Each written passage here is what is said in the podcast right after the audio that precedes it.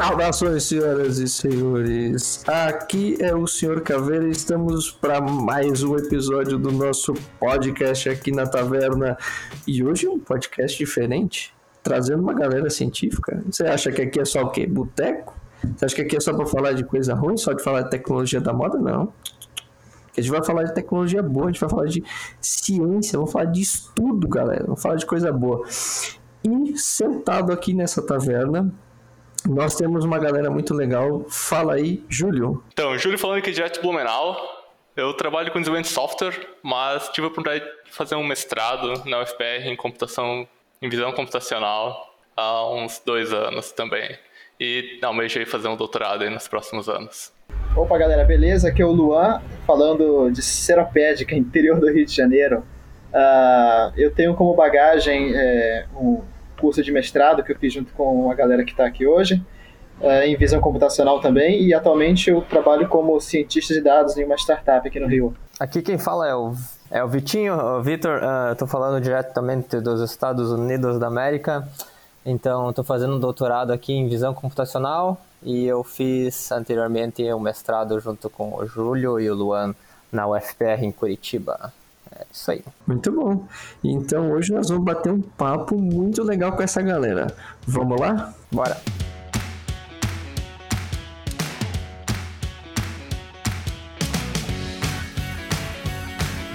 Então, para começar o papo de hoje, eu queria saber a motivação que vocês tiveram e também para as pessoas que estão ouvindo a gente, que um dia sonham em fazer mestrado, doutorado, né?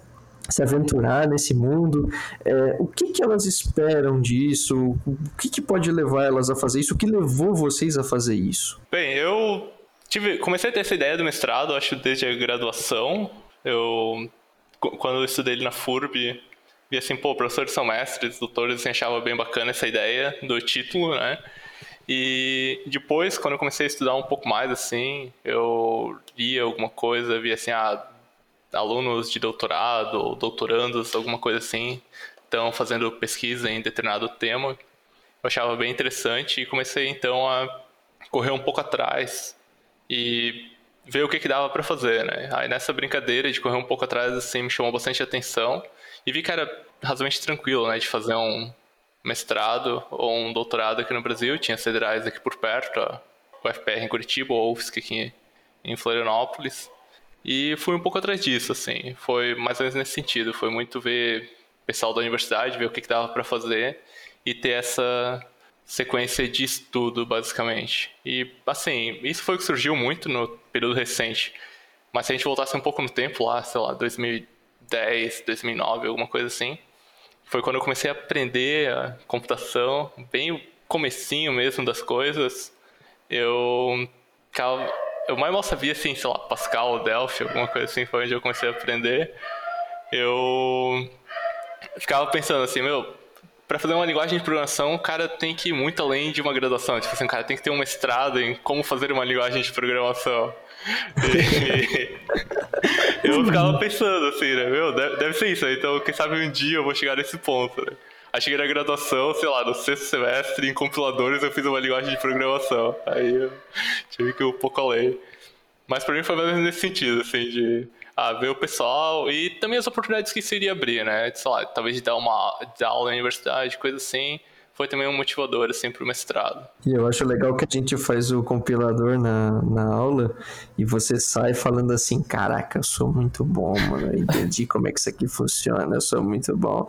O cara, o cara não fez quase nada da vida, só entendeu os conceitos, cara, não, eu aqui, ó, tô manjando um monte, pelo amor. É. E compiladores é um negócio que eu acho muito bom, cara. Acho muito maneiro, assim. Teve uma época ali que eu estudava muito isso, cara. Até não sei como é que eu não fui fazer alguma coisa em linguagem de programação fui fazer, sei lá, machine learning, visão computacional. Mas compiladores é uma área que é muito interessante, cara. Pô, sempre lia muito, lia muito compilador do C Sharp na época, ou do JavaScript. Mas enfim, essa aí é a minha motivação. Você chegou a criar tipo um compilador para uma linguagem que você criou ou o que, que vocês projetaram? Sim.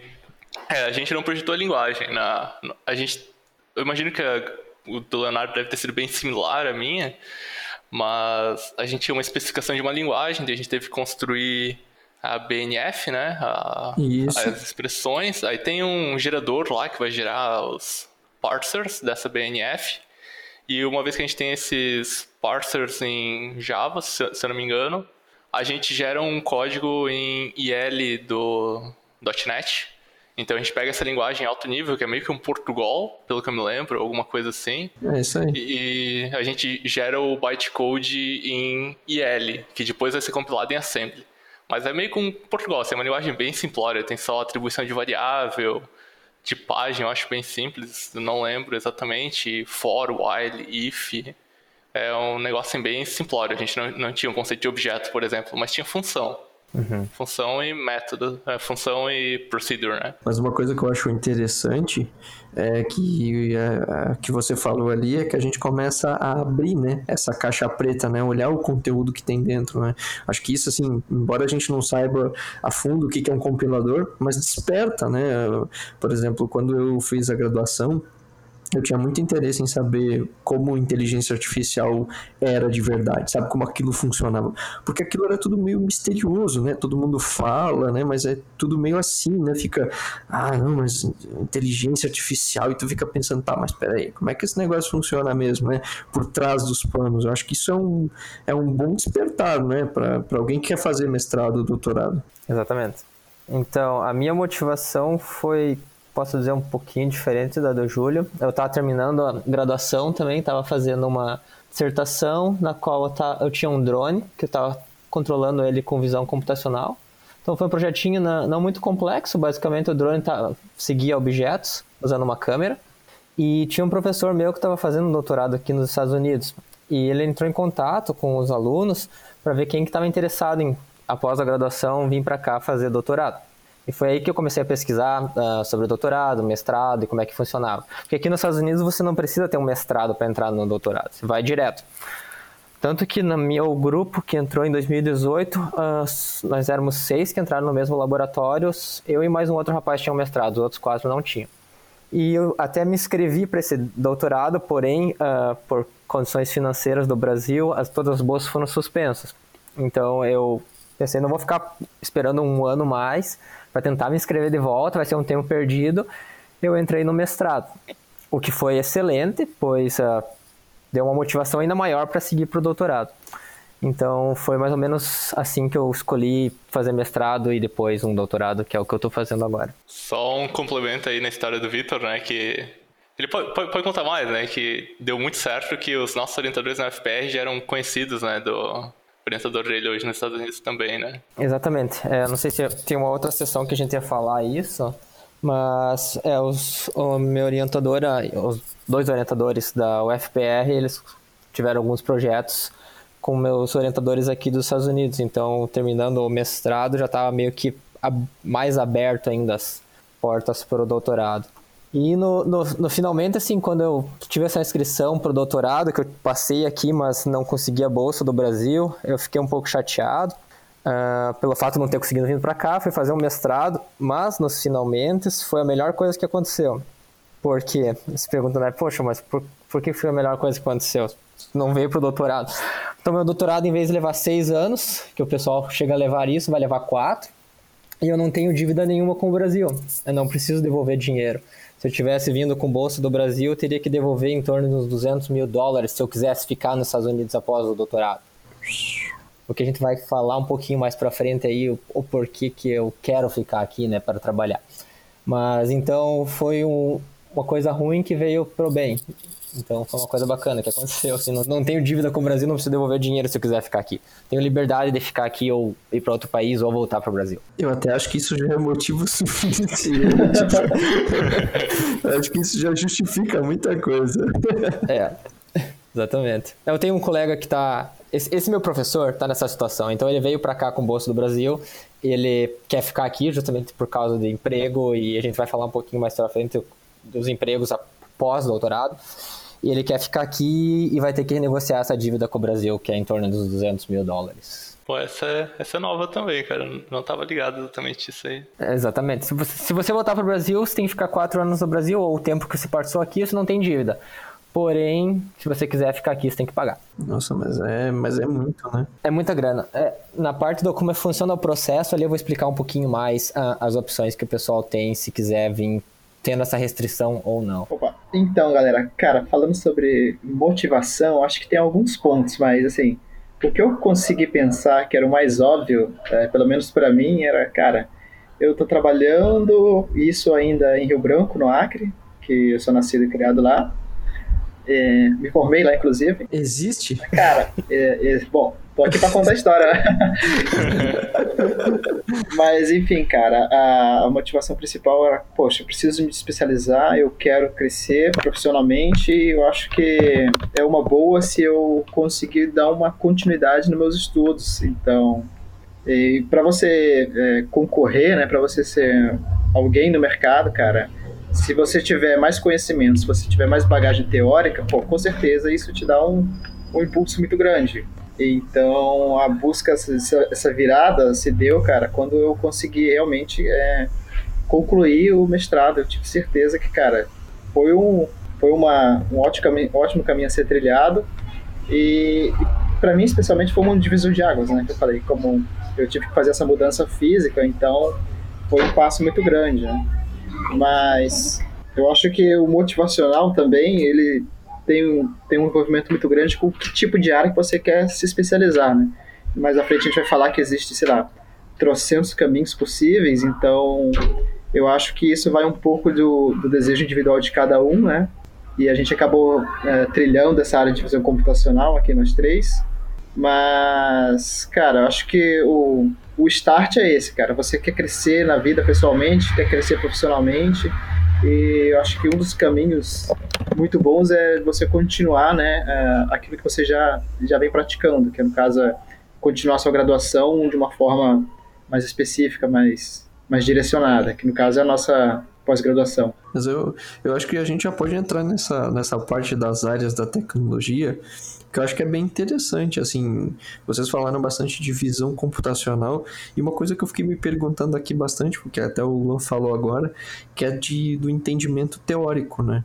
Que eu acho que também é bem importante, que a gente está lidando muito com uma área, por exemplo, de tecnologia, em que as pessoas estão muito acostumadas com conhecimento técnico e prático né? nem sempre tão teórico. É, onde que entra essa parte teórica? Onde que entram essas áreas? Enfim, o que a pessoa pode buscar? Onde que ela pode buscar? Não, então, eu acho que depende muito da, da área. Assim, em geral, hoje a gente tem conteúdo disseminado pela internet e afins, né? mas eu acho que depende muito da especificidade de cada área, assim, do que a pessoa acha que tem um pouco de afinidade vai, vai acabar direcionando, né? Eu acho que a nossa área em, em, em específico, essa que a gente comenta bastante, que é visão computacional, que acaba caindo no, nos nichos de aprendizado de máquina e aprendizado profundo. Isso é, uma, uma é algo que está que tá em grande ascensão no mercado, né? E a gente vê que cada vez mais tem conteúdo disseminado, então é, eu acho que esse, esse tipo de, de, de, busca, né, dependendo do que a pessoa acha que se enquadra melhor, cara, assim, é, eu acho que é muito do individual também. Concordo, concordo. É... Das áreas, né? Você pode fazer qualquer área, né? Você consegue achar uma linha. Porque no fim é uma especialização, né? Você precisa achar uma linha de especialização e de pesquisa, né? Você pode fazer mestrado em engenharia de software ou linguagens de programação, né? Teorias de linguagens de programação ou N outras coisas que agregam, né? Aí você pode também para essas outras áreas, como por exemplo, hoje em dia está muito na moda, inteligência artificial, ou machine learning, deep learning, e seus subprodutos, né, que é a visão computacional e processamento de linguagem natural. Assim como você também pode ir para áreas muito mais exatas, né? Você pode ir lá na parte fundamental de algoritmos, né, e sei lá, achar um novo quicksort da vida, ou até mesmo um novo algoritmo de grafos que tem um caminho mínimo melhor que Dijkstra, sei lá, algo nesse sentido. Então todas essas são áreas que você consegue partir e ter uma especialização. O detalhe é que eu, particularmente é uma visão que eu tive, né, do, durante esse período, é que existe muito uma intersecção de áreas, assim, ah, vou fazer visão computacional, então quer dizer que eu nunca vou ver nada de algoritmos. Não é bem verdade, porque você vai acabar... Um é que você tem que fazer disciplinas, então você vai acabar vendo disciplinas, mas muita tecnologia da visão computacional ou até mesmo processamento de imagens nasceu de algoritmos, né? Então você tem essa mesclagem, vamos dizer assim, de áreas da computação que são úteis, né? Então acaba sendo útil. E também você consegue, sei lá, né, em níveis mais baixos até voltar nos fundamentos matemáticos ou algo assim. E tinha mais alguma coisa que eu ia falar, mas acabei esquecendo. Nossa. É que são bastante, são bastante áreas. Na, na verdade, sim, na, eu vejo no departamento nosso aqui na universidade que ele engloba desde hardware, pesquisa em hardware básico lá, como melhorar, uh, diminuir o tamanho dos transistores e coisa arada, até teoria em algoritmos, like, super, like, uh, alto nível. Então, indiferente da área que, que a pessoa esteja procurando, eu acho que tem, tem pesquisa, tem uh, programas que para essa pessoa fazer, sabe? Então, eu recomendo assim, quem está querendo buscar um mestrado, um doutorado, tenta procurar o que, que gosta de, de fazer. E tem muito vídeo na internet de universidades, principalmente aqui dos Estados Unidos, que te ensinam uh, essas matérias. Então tem o Coursera, tem o Udacity, ah, eu lembro esses dois assim de cabeça. Tem o próprio Udemy também. Como? Udemy. Aqueles cursinhos de 20 reais. Isso. Então, eles te ensinam os fundamentos básicos, até médios e avançados de determinadas áreas, que te dão meio que um engajamento para você começar a entrar numa área. E você também vê se você gosta. Se você assiste lá, sei lá, uns 10 vídeos de visão computacional, pensa assim, poxa, esse é um negócio que eu quero estar tá pesquisando, quero estar tá trabalhando, você não vai perder o teu tempo fazendo um mestrado para descobrir que você gosta disso ou não gosta disso. Então é uma forma bacana de estar tá trabalhando. Então acho que as áreas, assim, qualquer área dentro de computação tem caminho para mestrado doutorado. Isso, é mais uma questão de achar, né, um possível orientador. E é bem comum, às vezes você entra num programa, sei lá, fazer visão computacional, mas poxa, achei que visão computacional era sei lá, identificar emojis em fotos. E não é isso, então vou trocar agora. Eu vou fazer, sei lá, teoria da computação lá, fica provando o problema de P-Hard. Uhum. Enfim, né? Você pode mudar tranquilamente. E só complementando lá, eu lembrei o que eu ia falar é que existe área de. Assim, a gente vai. No fim, por mais que você pense, ah, vou fazer visão computacional, você não vai ficar. Assim, pode ser que você fique, né? Mas não, não necessariamente é o caso normal, acho. Que assim, você não fica pirando em cima do algoritmo, né? Todo dia, toda hora. É, normalmente você tem uma aplicação que você quer resolver e você acaba descobrindo algoritmos para resolver essa aplicação, né? Que nem no nosso caso ali no Imago, a gente trabalhou dentro de visão computacional, só que o nosso escopo ainda dentro do conceito de visão computacional era muito processamento de faces e biometria. Então a gente fazia detecção de faces, reconhecimento de faces, no caso meu e do Vitor era análise de expressões faciais. E daí dentro desse escopo a gente começou a aprender deep learning e tudo mais para resolver problemas dentro desse contexto que é o que a gente chama lá de pesquisa aplicada, né? Ou seja, você tem um problema e você quer resolver ele com pesquisa. E tem o conceito mais aí da pesquisa básica, né? Que é você ir lá nos métodos mais fundamentais e ter essa ideia de, ah, beleza, vou pesquisar esses métodos super fundamentais aqui que vão resolver o problema. Então, tem esses dois lados aí também. Uma coisa que eu achei muito interessante da, da fala de vocês é que é, você não pode ser aquele que o pessoal chama na graduação de turista, né? Que é o cara que vai para descobrir qual é a, a graduação, né? Para descobrir qual é o curso, né? Faz uma semana de direito, um de administração, né? Até que ele se descobre lá no meio. Não dá, né? Acho que no mestrado não dá para pessoa fazer muito disso. Até dá, né? Mas é, ela... você vai perder um tempo legal ali, né? Você tem que ter uma mais ou menos uma noção do que, que você quer fazer, né? É, até meio semestre dá pra perder, né? Mais que isso não dá. É, aqui eu vi algum. São poucos casos de pessoas que entram num grupo e trocam depois. Eu conheço dois rapazes que aconteceu isso dentro de, sei lá, cento e poucos. Então é, é, é bem pouco, assim, geralmente o pessoal entra já tá meio alinhado, sabe? Já é, é que, é que acho, volta naquilo que vocês falaram, né? A pessoa já deu uma pesquisada antes, ela já gosta do tema, ela já tem uma afinidade, pelo menos, em querer ir atrás, né? Acho que isso contribui bastante também, né? na, na, minha opinião, pelo menos. Isso, é. O processo para entrar no mestrado é um pouco diferente da graduação, né? Então talvez isso que também diferencia um pouco essa ideia, né? Uh, ah, para entrar né, no mestrado, no, normalmente é um mestrado ou doutorado. Obviamente que nos Estados Unidos é um pouco diferente, eu imagino a metodologia, o Vitor talvez pode entrar em mais detalhes ali, mas aqui no Brasil, primeiro que no Brasil dificilmente você vai achar um programa de pós-graduação em mestrado ou doutorado fora de uma, de uma universidade federal. Acho que são algumas poucas universidades privadas que têm. Acho que a PUC deve ter alguma coisa e talvez alguma outra ali na região de São Paulo, Rio de Janeiro, que eu saiba, assim. Mas a maioria é, são universidades públicas, né? Então vão ser as federais, né? Ou estaduais, alguma coisa nesse sentido. E normalmente, né? Como funciona no Brasil é que você, eu, a princípio a sua graduação não importa, até onde eu sei, não precisa você ser formado em ciência da computação, algo assim, mas você tem que fazer um exame de pré-requisito, chamado de pós-comp. Ele ocorre todo ano, é organizado pela Sociedade Brasileira de Computação.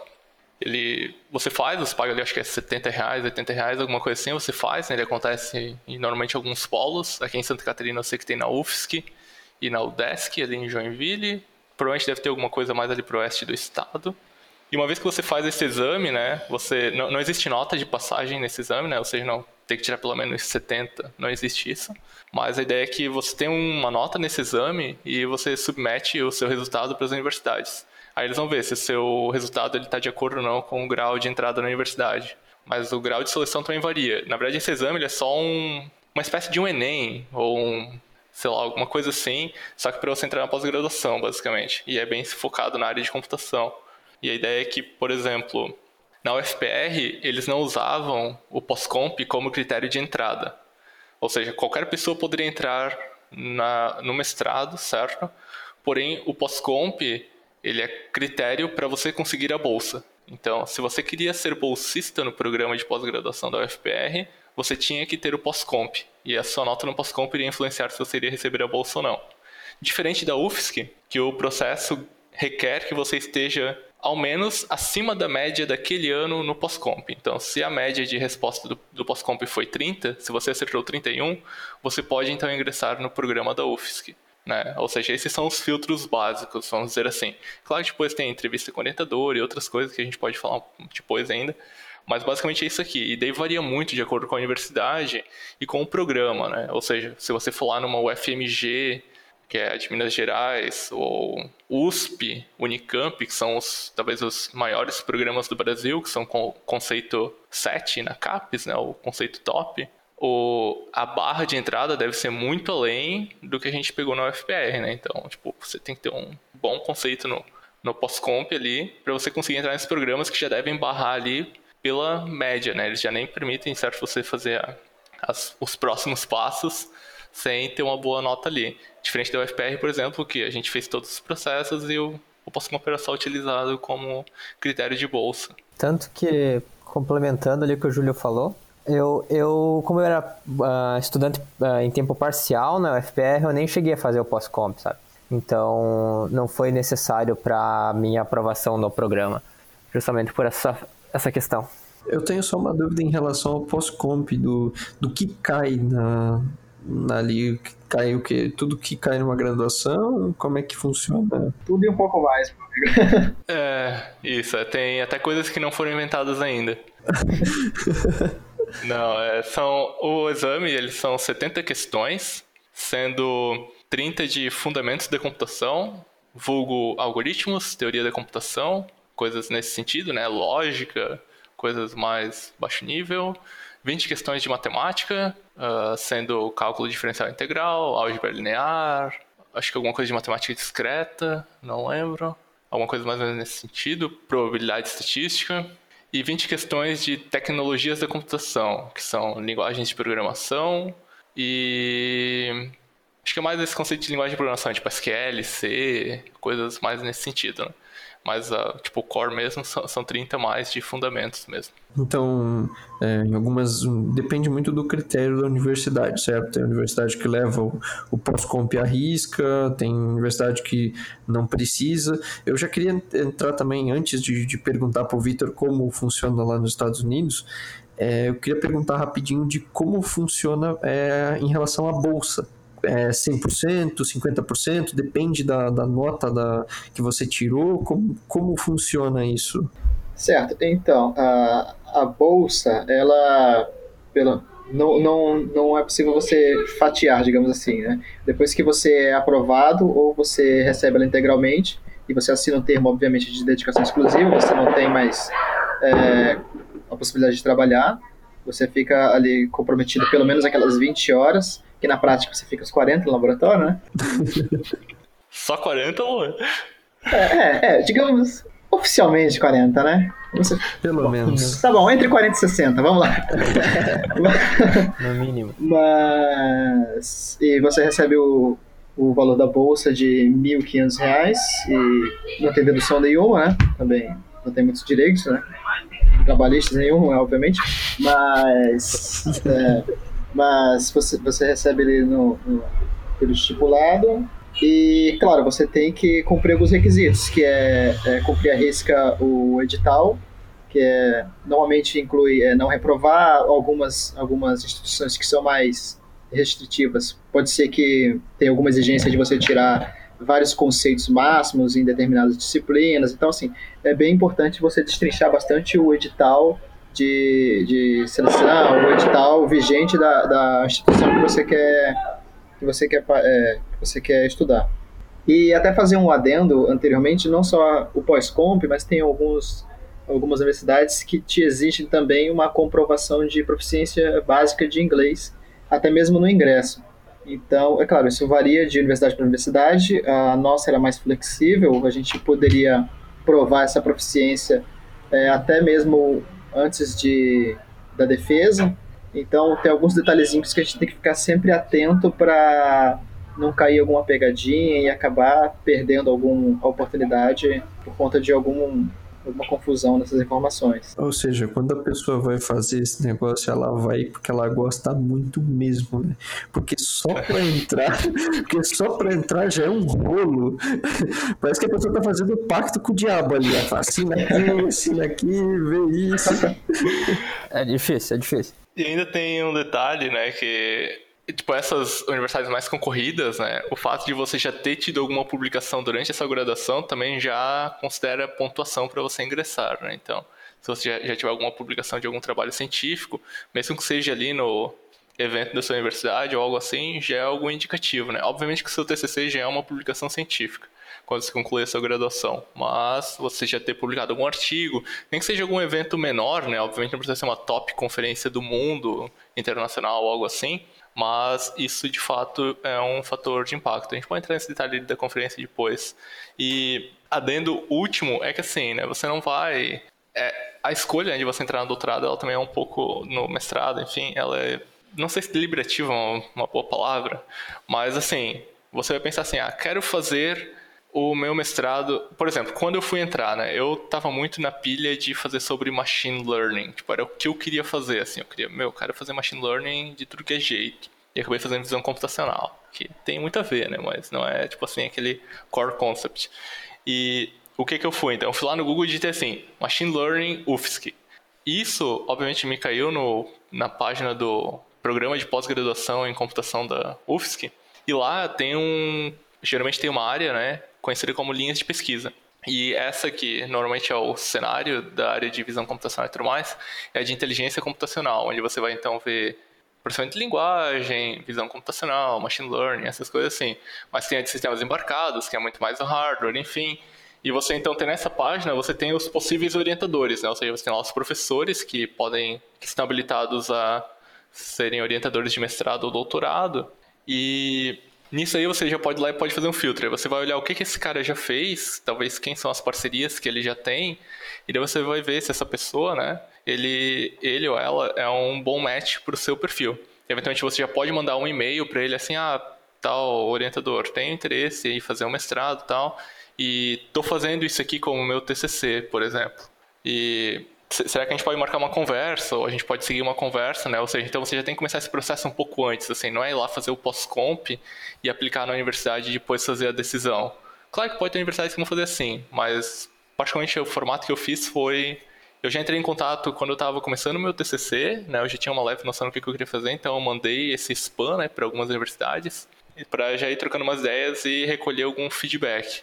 E no caso, eu fui pro Imago porque eu tinha um conhecido meu que também tinha se formado na FURB que já estava fazendo mestrado lá.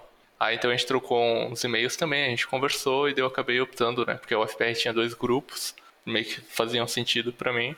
E eu acabei então indo pro Imago. Aí na época ela tive uma conversa com o orientador, foi tipo uma hora assim, a gente ficou papeando, assim, viajando em, sei lá, fazer drones para caçar narizes de tartarugas, coisa desse sentido. Mas São essas várias coisas que acabam acontecendo. Então, a ideia principal é você meio que decidir a sua área e você pode ir lá e dar uma googada, né? Ver assim, ah, tal área de pesquisa, mestrado UFSC, alguma coisa assim. Você vai lá na página, acha alguns orientadores que pode achar que são bons e vai atrás, troca essa ideia. E a dica, então, daí se você talvez tenha esse almejo de ir para o exterior, é dar uma olhada já nos trabalhos que essa pessoa fez se ela tem trabalhos recentes, né, com alguma instituição internacional, porque isso já pode abrir portas, então, para você tendo fazer um, uma parte do seu mestrado, do seu doutorado no exterior, ou até mesmo, né, você concluir o mestrado no Brasil e alçar o doutorado no exterior já com esse contato pronto, né, que foram coisas que aconteceram com nós três, a gente meio que todo mundo teve um pouco dessa oportunidade, só que o Victor acabou seguindo, né, a gente, eu e o Luan, a gente acabou optando por não ir, mas fica já a dica, assim, então, quando você tá filtrando, já de ver se tem essa possibilidade de dar o salto já. Exatamente. O, que o Júlio falou, vou chegar bem nesse ponto, é, que o mais importante que eu, que eu vejo, assim, acho que para qualquer universidade aqui, para você entrar no doutorado, é ter um contato com o professor. Então, você pode ser, sei lá, eu vou explicar como é que funciona as provas e tudo mais, mas se você tiver um contato com alguém que tem uma pesquisa e tenha interesse em você, você tem muito mais chance de entrar. Então foi basicamente isso que eu fiz. Eu tive contato com esse professor que é meu orientador e a gente estava se correspondendo desde a minha primeira aplicação. Então fazia dois anos já que a gente estava trocando e-mails. E durante o mestrado eu cheguei a vir para cá, conversei com ele, até o Júlio participou junto da conversa. E depois disso. Quase fui nesse dia. É, quase fui, quase veio junto. Depois disso, apliquei novamente e consegui entrar. Mas, assim, basicamente, como é que funciona a aplicação? Eu posso falar como é que funciona para a minha universidade aqui, né? University of Notre Dame. Mas as outras universidades são geralmente semelhantes.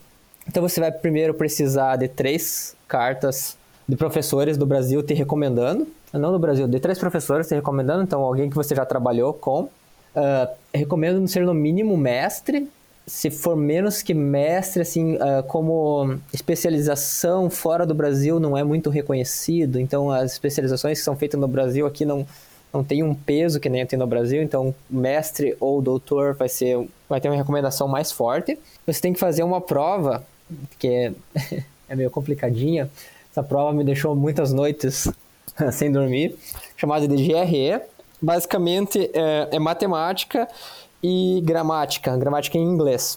Só que tem um, um, pequeno porém aí na parte da matemática e também da gramática. Você tem mais ou menos um minuto, um minuto e meio por questão. Então são umas perguntas que não são tão complexas em matemática, mas é, você tem que responder muito rápido. E a universidade usa essa nota, ao meu ver, mais como para filtrar os alunos. Não, não utiliza ela como uh, o primeiro método de entrada. Então você precisa dessa prova, você precisa fazer o TOEFL ou o IELTS, que são provas de inglês. Então testa se você sabe falar, se você sabe uh, ler, se você sabe escrever e se você consegue interpretar escuta. Uh, acima disso, você tem que escrever uma carta do porquê que você quer fazer o doutorado. então você tem, uh, na minha universidade eram duas páginas que você tinha para explicar o porquê que você quer vir fazer, uh, porquê que você escolheu o grupo, porquê que você escolheu o teu orientador, Uh, e por que, que você acha que você vai ser vai ter sucesso. Então, é um processo assim meio demorado, geralmente leva uns 3, 4 meses do momento que você se inscreveu para você ter uma resposta. Então é, é um, um, tanto quanto estressante assim para você passar pelo processo, mas vale muito a pena, eu recomendo. Depois que você passa, você consegue, você tem uma, uma, uma aprovação, alguma coisa assim, você fica muito contente. E, mas os dois pontos mais fortes são ter o contato com o professor, ter, as suas recomendações, acho, acho que é isso. Ter um contato já com alguém e ter alguém te recomendando. A nota da prova, eu tive um colega que foi muito mal na prova, tanto porque ele descobriu dois dias antes, ele não, não deve ter lido o edital corretamente, mas ele descobriu dois dias antes que ele tinha que fazer essa prova, antes do, do prazo para se inscrever. Então ele não estudou nada. E mesmo assim ele está aqui. Então, você tendo, orienta tendo um contato e tendo umas recomendações boas, você vai conseguir entrar no, no doutorado aqui nos Estados Unidos. E fazer o que o Júlio uh, sugeriu, uh, você não precisa fazer só isso no Brasil. Você pode entrar nas páginas das universidades aqui, digita lá, sei lá, MIT uh, eh, Machine Learning. Aquele, citando o exemplo que o Júlio. Vai trazer todos os pesquisadores que estão trabalhando dentro dessa área e você consegue, você pode mandar e-mail para eles Uh, acredito que eles geralmente vão te responder, talvez não todos, mas você consegue assim ter uma direção para onde ir. Então, basicamente é isso, uh, como você se inscreve aqui os processos. Eu só quero fazer um adicional ali, que aqui no Brasil ainda é bem variável mesmo, tipo, eu lembro que eu também tive que conseguir as cartas de recomendação, foram duas no meu caso, então eu tive que pedir para meu, pedir meu orientador na graduação e para um outro professor.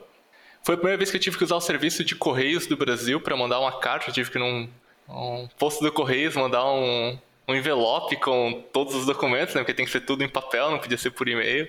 Então eu tive que mandar tudo lá, incluindo meu diploma, meu diploma da graduação. E tem programas, uh, no caso do FPR, no doutorado, no mestrado não precisava, mas muitas vezes você tem que escrever um pré-projeto de pesquisa. Ou seja, meio que um mini artigo, assim, umas, sei lá, 10 páginas, menos, alguma coisa assim. Tipo, introdução, motivação, as suas ideias e uma conclusão, né, alguma coisa nesse sentido, do que você pretende fazer no seu período de pesquisa. A UFSC eu acho que pede isso, eu sei que o DESC ali em Joinville pede, mas lembrando que isso não é necessariamente o que você vai fazer, né? Ou seja, por isso que é importante você talvez ter essa comunicação com seu orientador prévia, né, para você poder escrever esse pré-projeto, mas não necessariamente quer dizer que o que você escrever ali você tem que fazer é muito comum você mudar completamente de área durante o percurso. Né? Eu entrei na UFPR querendo dar uma continuidade no meu trabalho de graduação, que foi o de Libras, né? fazer um reconhecimento de expressões sociais para ajudar na linguagem de sinais brasileira, mas acabei ficando apenas em expressões sociais de forma genérica, assim, esqueci totalmente o mundo de Libras, então houve toda essa mudança de contexto. Então é muito comum, porque, sei lá, você talvez entrou num projeto do seu orientador, que ele teve financiamento sei lá, da CAPES, mas aí acabou o dinheiro do projeto no meio do caminho, ou sei lá, alguma coisa assim, aí você é realocado para outro projeto, então você acaba eventualmente trabalhando em outras coisas também. Então, também são uns detalhes aí para considerar. Ou seja, a bolsa ela é válida enquanto tiver dinheiro. Se acabou o dinheiro e tiver que realocar, você vai para onde der, certo? Tem um pouco disso, é. Uh, Normalmente, quando você vai entrar, né, ou seja, tem lá o projeto de pesquisa do seu orientador, ele está lá assim, ah, projeto de pesquisa de 2020 a 2025. E se você entrar nesse período, seu doutorado dura quatro anos, está garantido, né? Não tem problema. Mas também tem as bolsas genéricas, né? Que são as bolsas do governo, vamos dizer assim, que elas não são vinculadas ao projeto de pesquisa. São as bolsas do CAPES e da CAPES e do CNPq. Que essas, então, você tem lá o seu fluxo de dinheiro recorrente, né? E não tem nenhum vínculo necessariamente com um projeto de pesquisa. Então você pode fazer literalmente qualquer coisa, entre aspas, né? Entre aspas, literalmente qualquer coisa. uh, nesse espectro, né? E daí tem as outras lá que não, o seu orientador aplicou para um projeto de pesquisa sobre identificação, identificação e rastreio de tartarugas marítimas a partir do nariz. Então quer dizer que você vai a partir do nariz das tartarugas, né? Você vai fazer isso aí uh, nesse espectro, né? Ou seja, isso aí que você vai fazer e é a sua aplicação, basicamente, né? Então, tem esse vínculo. Não plagie meu trabalho, Júlio. Deixa meu trabalho em paz. Olha, cara, eu tava falando do teu. Eu não tava nem. Eu tinha esquecido que esse era o teu trabalho, porque isso era uma ideia lá do nosso laboratório. Né? O Luan ia fazer isso aí no doutorado, cara. É, olha aí, eu tô vendo. Bastante mercado. É, faz parte, né? Faz parte. É. Então, falando um pouquinho mais das bolsas ali, as bolsas aqui dos Estados Unidos são um pouquinho diferentes. Então, quando eu me inscrevi a primeira vez, hoje em dia até nem sei como é que tá mais, mais isso, mas o Brasil tinha um programa chamado Ciências Sem Fronteiras, certo? Então, eles davam uma bolsa e pagavam um doutorado aqui nos Estados Unidos, que não chegava a ser 100%. Foi o que eu tinha me inscrito de começo. Então, eu sei que ela funciona assim: o doutorado aqui custa 50 mil dólares por ano, que você tem que pagar, ou alguém paga para você. É difícil alguém pagar do bolso, não conheço ninguém. E fora isso, você tem que ter um salário para sobreviver. Então, o Brasil pagava 25 mil e dava 1.300 dólares por mês. Eu sei que a minha universidade aqui, não sei, não sei as outras como é que funciona, eles pagam o restante dos 25 mil e te dão mais um pouco de dinheiro, porque só os 1.300 não é suficiente para você sobreviver. Porém, chega naquela questão que eu falei anteriormente, se você quiser ficar aqui após terminar o doutorado, você tem que devolver esse dinheiro para o Brasil. O que não é o caso que aconteceu comigo quando eu acabei vindo para cá. Então, geralmente acontece dessa forma. O pessoal entra no, doutor, no doutorado, e o, o, próprio programa já vai te dar um funding, já vai te dar uma grana. Se você não tiver uma pesquisa ainda, não tiver uma agência que te, te manda dinheiro, você não tem o que pesquisar, você vai ser assistente de professor. Então você vai ajudar um professor aqui a uh, organizar aula, corrigir provas, conversar com os alunos, ajudar alunos. Mas você vai ter seu salário garantido. E deles é, esperam que você trabalhe um pouco menos na pesquisa, já que você tem essas horas como professor assistente para estar tá trabalhando que é, se não me engano, 12 horas semanais. Se você já tiver uma pesquisa alinhada, então o teu projeto, teu dinheiro vai estar tá vindo dessa, dessa pesquisa. Quando eu cheguei aqui nos Estados Unidos, eu já tinha uma pesquisa alinhada com o meu orientador, que nós estávamos uh, dentro de reconhecimento facial, uh, que quem está mandando dinheiro é o FBI. Então, eu não precisei passar por essa parte de estar tá auxiliando um professor uh, corrigindo provas e coisa lá. E o bacana é que terminando o doutorado, não tenho vínculo nenhum, não preciso. Se eu quiser voltar para o Brasil, eu posso, livre de fazer isso, mas se eu não quiser, eu posso ficar aqui também. Então, é, o que ocorre mais uh, do pessoal que se inscreve aqui é essa segunda, essa segunda coisa. uh, você conseguir uma bolsa pela universidade e não tá vindo com grana do Brasil. E se alguém tiver interesse de aplicar, eu sugiro fazer isso, pois você tem mais opções no final do que fazer. Senão fica preso. Eu até não sei se o Ciência Sem Fronteiras está funcionando ainda ou não. Talvez o Júlio e o Luan saibam alguma coisa. Não faço não ideia. faz ideia. Ok. Não. Luan, sabe de alguma coisa não? muito menos, cara.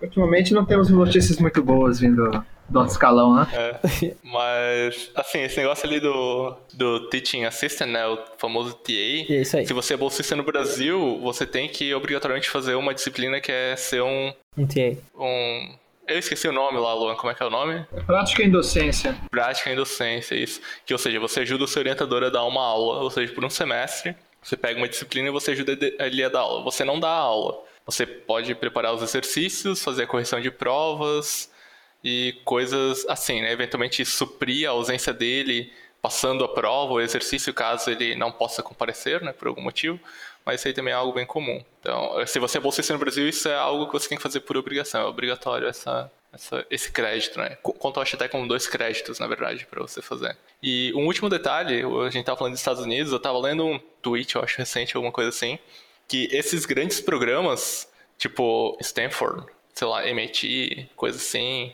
que tem esses grandes programas de visão, não, não de visão computacional, mas de IA, né, que são bem famosos, coisa assim, é, para você entrar no doutorado lá, às vezes, o pessoal já pede para você uma publicação em uma dessas top tier uh, conferências, né? Tipo, ICRL ou ICML, CVPR, tipo essas maiores conferências do mundo em visão computacional, reconhecimento de padrões, inteligência artificial.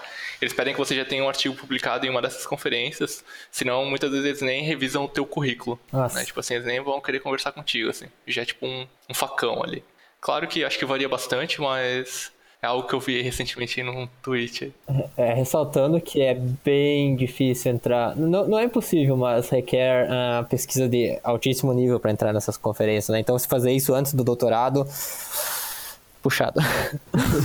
É, de fato, a gente sofreu bastante lá pra chegar disso aí, cara. Foi bem louco. É. Bem louco. Cara, se já sofre aqui pra entrar no Brasil, a quantidade de coisa que o cidadão já se ferra, você acha que lá no MIT, lá na PQP, os caras que são top 1, top 2 do mundo, os caras. é, você acha que os caras vão aliviar? Ah. É, de fato, cara, mas é, é uma experiência bem maneira, assim. Ah, e tem um detalhe, né? A gente tava falando aqui, o doutorado no Brasil é quatro anos, né? Depois que você faz o mestrado. Nos Estados Unidos também é quatro anos depois que você faz o mestrado. Mas se você quiser fazer menos tempo, você pode ir pro Reino Unido, vulgo Inglaterra, onde é três anos daí. É, uh, aqui você também consegue terminar em três anos, se você conseguir, né? Aqui também dá pra fazer em três anos se você conseguir, cara. é meio corrido. A graduação também dá pra terminar em dois anos, se você conseguir. Só que é diferente, né? A graduação você tem que cumprir as disciplinas e o TCC você gradua, né? O mestrado e o doutorado é um pouco diferente, assim, porque acho que eu não sei se é exatamente assim também nos Estados Unidos, mas aqui no Brasil, tipo, o seu orientador ele vive muito de funding, né? É com esse dinheiro de funding que ele consegue equipamentos para o laboratório, máquina, porque assim, não é necessariamente a universidade que está lá dando as máquinas com GPUs para você rodar gigantescas redes neurais. é eventualmente esses projetos paralelos do seu orientador que vão te dar esse recurso. E você está lá fazendo pesquisa que está gerando artigos que aumentam a reputação do seu orientador, que vai ajudar ele a ganhar mais recursos no futuro. Então, se você conseguiu concluir sua pesquisa em um ano e meio, mas o doutorado normalmente é dois anos e você tem essa bolsa garantida, existe às vezes um certo conflito de interesse ali que você quer defender com um ano e meio, mas o seu orientador quer espremer você por dois anos para conseguir mais artigos e aumentar a reputação. Então, existe um, pode existir, né? Não que de fato isso seja uma grande realidade ou algo assim, mas são coisas que é um pouquinho diferente, né? A graduação você só completa as disciplinas, faz o seu TCC, apresenta e acabou. Ah, o mestrado é muito tem um pouco mais a influência do seu orientador no ciclo, assim, porque é um processo de dois ou quatro anos, no caso do doutorado, em que vocês estão num loop contínuo de publicações, né? Então, é um detalhe. É, conversar com o orientador toda semana. E, então, uh, aqui é um pouquinho semelhante ao que o Júlio falou na questão de que uh, dinheiro que vem externamente da universidade para manter o laboratório, para comprar máquinas, para pagar os alunos. Então, uh, aqui no, no, Brasil, acho que é mais agências governamentais que mandam dinheiro. Mas aqui tem várias agências privadas que mandam dinheiro para o laboratório para pesquisa e equipamentos e coisa arada. Porém, uh, não tem essa cultura de querer espremer o aluno aqui, assim, sabe? Então, se você estiver pronto para defender, eles vão te deixar defender. Então, é um pouquinho diferente nessa questão. Gente, eu tô tentado a perguntar aqui de como funciona, então, a dinâmica das aulas, trabalhos, provas, tem prova, tem trabalho, faz trabalho em grupo, faz individual. É, vocês comentaram bastante dessa questão de estar sempre ligado muito com o orientador, né? Ao que deu para entender, o orientador ele é um norte para você, né? Tanto para você se manter dentro do, do programa, né? Quanto para você conseguir a sua bolsa, né? E a sua manutenção de bolsa. Mas em relação à aula, como é que isso tudo funciona? Tipo, como é que isso se encaixa? Cara, a aula é muito similar à, à estrutura da, da própria graduação.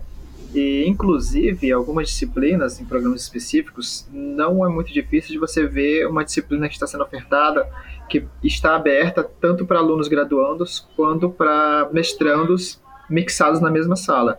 É claro que muitas disciplinas vão ser só isoladas, né, com foco na, na de pós-graduação, mas assim o ritmo eu diria que é muito similar, contagem de créditos, essa questão de trabalhos, inclusive trabalhos em grupo, depende da didática do professor. É, provas, é, é, claro, como eu disse, cada professor é, ele entende que o aluno tem uma certa maturidade, não vai fazer muitas formalidades, tipo chamada, esse tipo de coisa. Eu acho que dificilmente ocorre no dia a dia. Eu acho que a, a aula acaba sendo mais fluida.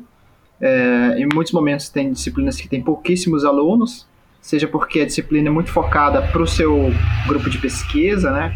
uma disciplina muito específica, ou porque não tem um quantitativo, não tem um quórum muito grande de pós-graduação para aquela, aquela área mesmo. Então, mas assim, o ritmo eu diria que é muito similar. É claro que, é, dependendo do caso, se você não tiver uma bagagem para aquela disciplina, acaba sendo extremamente puxado, mas acho que o aluno já entra esperando isso, né? é, no nosso caso ali no FPR, na verdade é muito comum você ter muitas aulas com seu orientador, né? Então você vai estar, tá, tipo assim, sei lá, pra você reprovar é meio se você avacalhar, né? Algo nesse sentido. Mas o que muda é que normalmente tem algumas disciplinas que são obrigatórias, que também varia por programa. Por exemplo, na UFSC, uma disciplina que é obrigatória, acho que é projeto e análise de algoritmos. Na UFPR, essa disciplina acho que ela tinha, mas só que ela não era obrigatória. A disciplina que era obrigatória era seminários, que era você ir lá, sentar numa sala por duas horas toda semana e assistir uma palestra de alguém que normalmente ou era um professor do departamento ou algum doutorando, ou eventualmente tinha até palestras em inglês ou algo assim, que era algum visitante né, de alguma outra universidade, às vezes do exterior, que vinha e a gente conseguia ter um pouco dessa troca de experiências também, que era bem interessante. Então, era disciplina que era obrigatória. E na UFPR também tinha o caso, não sei se também é em toda, mas na UFPR a gente tinha uma disciplina que se chamava oficinas, que na verdade era você fazer pesquisa, né? Pelo menos é isso aí que eu entendi da disciplina, né? Não sei se eu entendi errado aí, o Lô e Vitor, né? Eu fiz isso, então. É, eu fiz isso, né? Que era ir lá sentar com o meu orientador e conversar, mostrar o que a gente estava conseguindo de resultado tudo mais. Que era meio que o estudo de caso orientado à minha pesquisa. Então essa aí era a ideia. E fazer um relatório no final. É, normalmente tinha um relatório ali. Aí, claro, né, isso aí varia muito. Tipo, o nosso grupo tinha dinâmica que toda sexta-feira a gente fazia os nossos seminários. e a gente ia lá, então a gente apresentava pro nosso grupo, que a gente tava em acho umas 10 pessoas ali no começo de 2017 ou algo assim, 10 ou mais. E você lá então toda sexta-feira apresentava essa semana aqui eu cheguei nessas conclusões aqui, né? Resultados da sua pesquisa, ou você leu alguma coisa que saiu recente que você acha que é interessante, enfim. Então tinha um pouco disso aí, né? Também varia, acho, bastante aí por. Desse é muito relativo ao seu grupo de pesquisa, mas é algo que eventualmente acontece, né? Eu ia só fazer uma pontuação uh, antes que vire pro, pro lado da América do Norte aí, Vitor. Você, você me permite? é, tranquilo. É, a primeira é que normalmente é, as notas são convertidas em, em, um conceito, então, sei lá, entre 9 e 10 você tira conceito A, B, C, até o D, que é reprovação, e isso, inclusive, acho que facilita a possível transferência de alunos de um, de um campus para outro, de, de, uma universidade para outra, se essa questão da, da, da nota ser meio que universalizada. E outro ponto que eu acho muito interessante é que tem a possibilidade, embora que no, no mestrado, no doutorado, o, no dia a dia seja bem corrido, tem a possibilidade de você cursar uma disciplina que pode estar completamente fora do seu escopo, mas você, ou por vontade pessoal, ou porque você acha que vai agregar na sua pesquisa, você ir lá cursar por livre e vontade. Por exemplo, é, você está fazendo computação, mas você quer é, aprender um pouco sobre é, administração e sistema de informação, que é um foco um pouco diferente, mas você acha que vai te agregar. E não tem isso no seu, na, no seu programa de pesquisa, mas isso é ofertado em outro programa de pesquisa da mesma universidade, você pode é, cursar e eventualmente aproveitar os créditos para compor a sua grade final. Então, tem essa possibilidade de você acabar tendo esse conhecimento transversal também. Uh, dentro do próprio dentro do, do, período da sua experiência como aluno de pós-graduação. É, então aqui você tem essa mesma possibilidade, a gente pode estar fazendo matérias uh, em outros departamentos até, se você quer, sei lá, estou estudando emoções, uh, reconhecimento de emoções, eu quero fazer uma matéria em psicologia, você pode fazer. Mas basicamente a gente tem que cursar oito matérias uh, de nível de, de pós-graduação.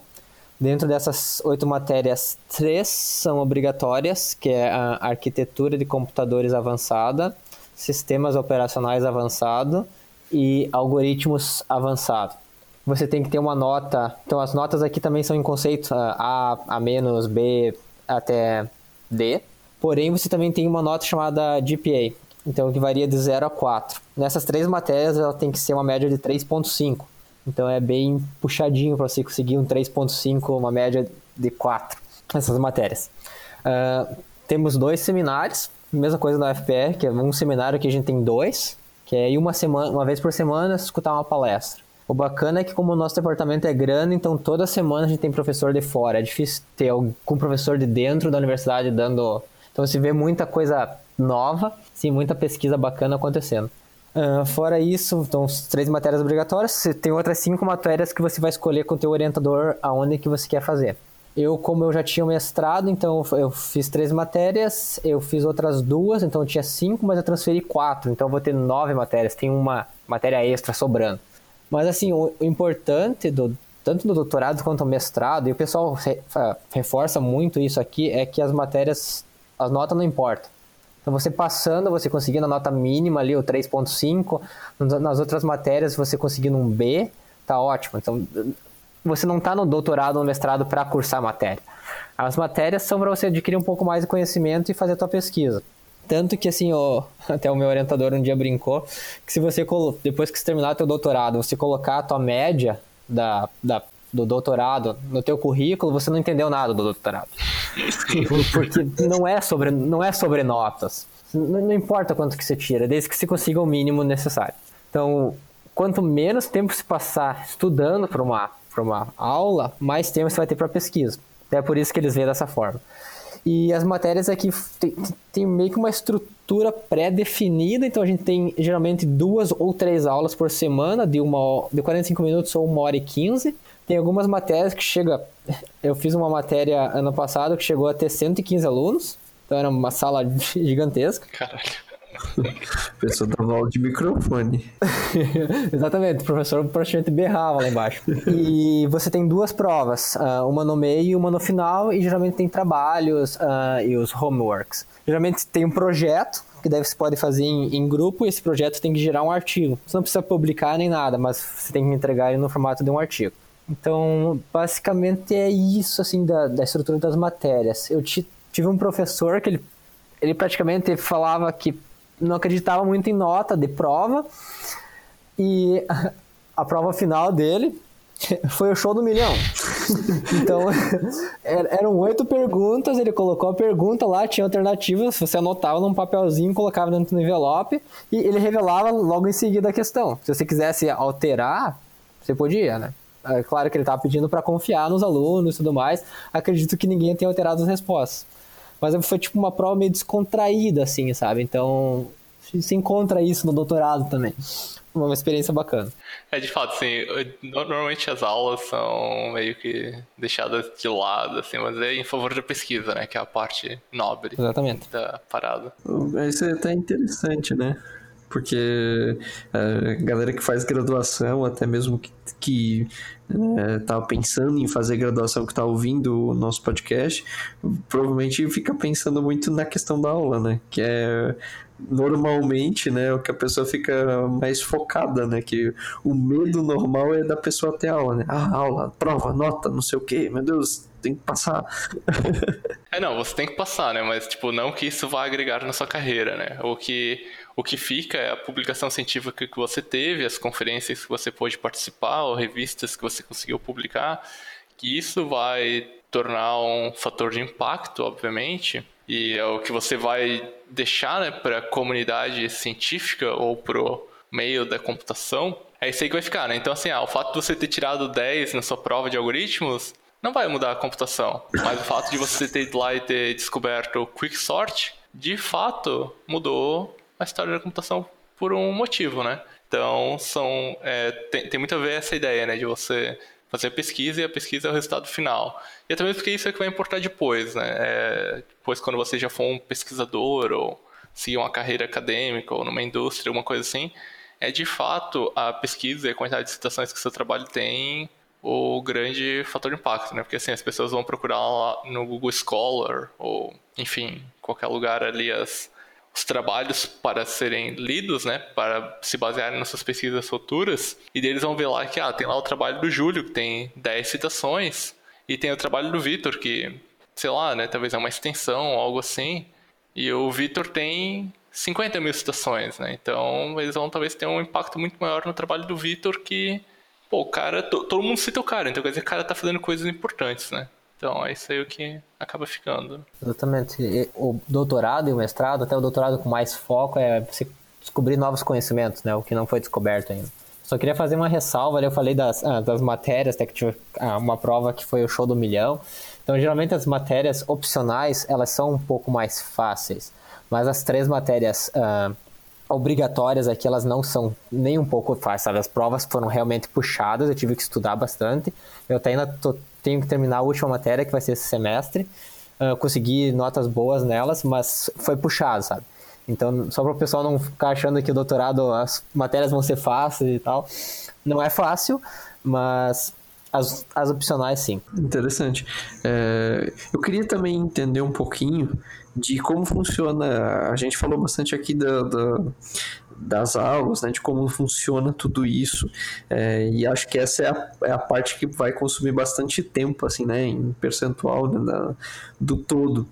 É, claro, a, a, pesquisa muito mais, né, uh, junto, mas eu queria saber como funciona a parte para conclusão do curso, a parte assim mais final, né, que acredito que vocês passaram ou ainda vão passar, né, como, é, como é que funciona, porque o, o orientador você já tem, uhum. né, Uh, aí, se deu algum problema com ele no meio do caminho, eventualmente você vai ter que trocar, alguma coisa assim. Mas como funciona na hora que tá chegando assim para concluir, como é que anda esse negócio que porque assim, você tá pesquisando bastante coisa, mas você vai ter que escolher alguma coisa para para focar ou, enfim, pegar algum trabalho, vai pegar algum outro? Como isso funciona na prática? É, então, uma vez que você entra, você não sai mais. Essa é a ideia. uh, não, uh, vai lá. Você faz a sua pesquisa, é um processo contínuo, né? Então ela não. Assim, você começou no primeiro dia do mestrado, do doutorado. Assim, eu tô falando mestrado doutorado, mas eu nunca fiz o doutorado, né? Então eu tô imaginando meu futuro. no caso do mestrado, então, né? Você chega lá no primeiro dia tal, você não sabe nada. E, bem, você vai ter que começar a dar uma gulgada, né? Você procura ali o que, que tem e tal, você vai juntar alguns artigos. E daí onde é que. Aí já vem um pouco da ideia do orientador, que ele vai te dizer, ó, esse artigo aqui talvez é bom, esse aqui não é, porque ele já vai olhar de qual conferência, de qual revista científica que veio, então esse já é um fator de seleção, né? Normalmente você quer um artigo que é conceito aqui no Brasil CAPES A1, que são essas conferências top, né? Tipo, ou revistas top. Ou então até mesmo algum, algum dos autores que já é um autor que tem peso na comunidade, ou seja, talvez o seu orientador, por algum motivo já trabalhou com ele, já sabe que é um bom autor, ou você vê esse cara publicando muitas vezes, né? Ou seja, a gente vê uh, autores muito impactantes né, na área geral no mundo, sei lá, pensa aí no Geoffrey Hinton, no Joshua Bengio, para falar de Deep Learning, os caras publicam, sei lá, uns 10 artigos por ano, assim, né? Não que necessariamente eles estão lá escrevendo os artigos, né? Só que o nome deles aparece como autor, ou seja, então pelo menos eles deram eventualmente uma revisada ou algo assim. Então você vê que essa pessoa tem um impacto muito grande na área, né? Ele está sempre gerando novas ideias na área. E então você faz esse processo, né? Então por dois anos. E nesse período você fica gerando artigos intermediários, é muito comum. Então, por exemplo, durante o meu mestrado foram três, foram três CIBGRAPs, né, que é a Conferência Brasileira, um FG e um pouco depois foi um CIARP com Então foram cinco artigos durante o período do mestrado que foram publicados, né? E no fim, a minha dissertação, né, que depois quando chegou ali nos dois anos, eu defendi com um pouco de atraso, foi dois anos e meio, eu...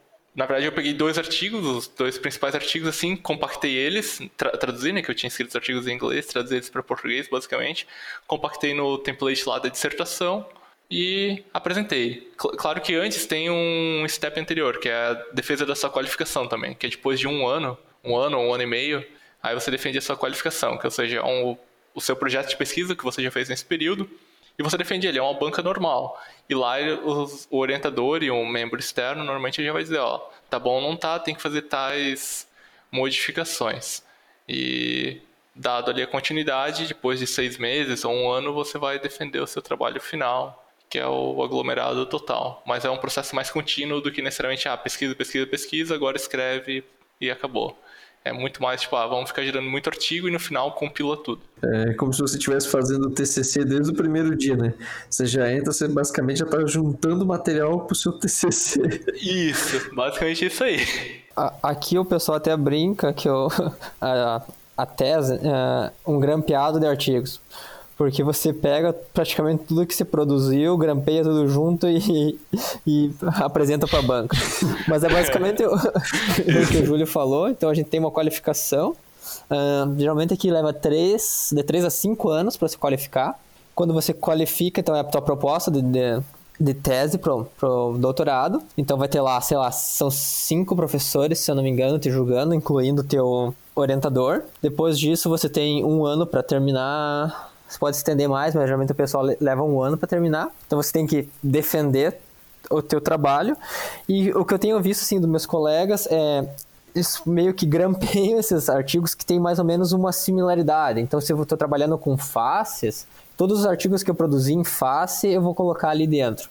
Agora, se eu fiz um artigo, sei lá, em linguagens naturais que fuja muito da, do tópico, eu não vou, não vou agregar para minha para minha dissertação, minha tese. Então você não coloca junto. Mas eu vi casos também de um rapaz ali que tinha quatro artigos, um em cada tópico praticamente, e essa foi a dissertação, a, a tese dele de doutorado. Então varia muito, assim, mas é justamente você ter vários artigos, junta eles, apresenta para uma banca que vai dizer se está bom ou não. Isso aí.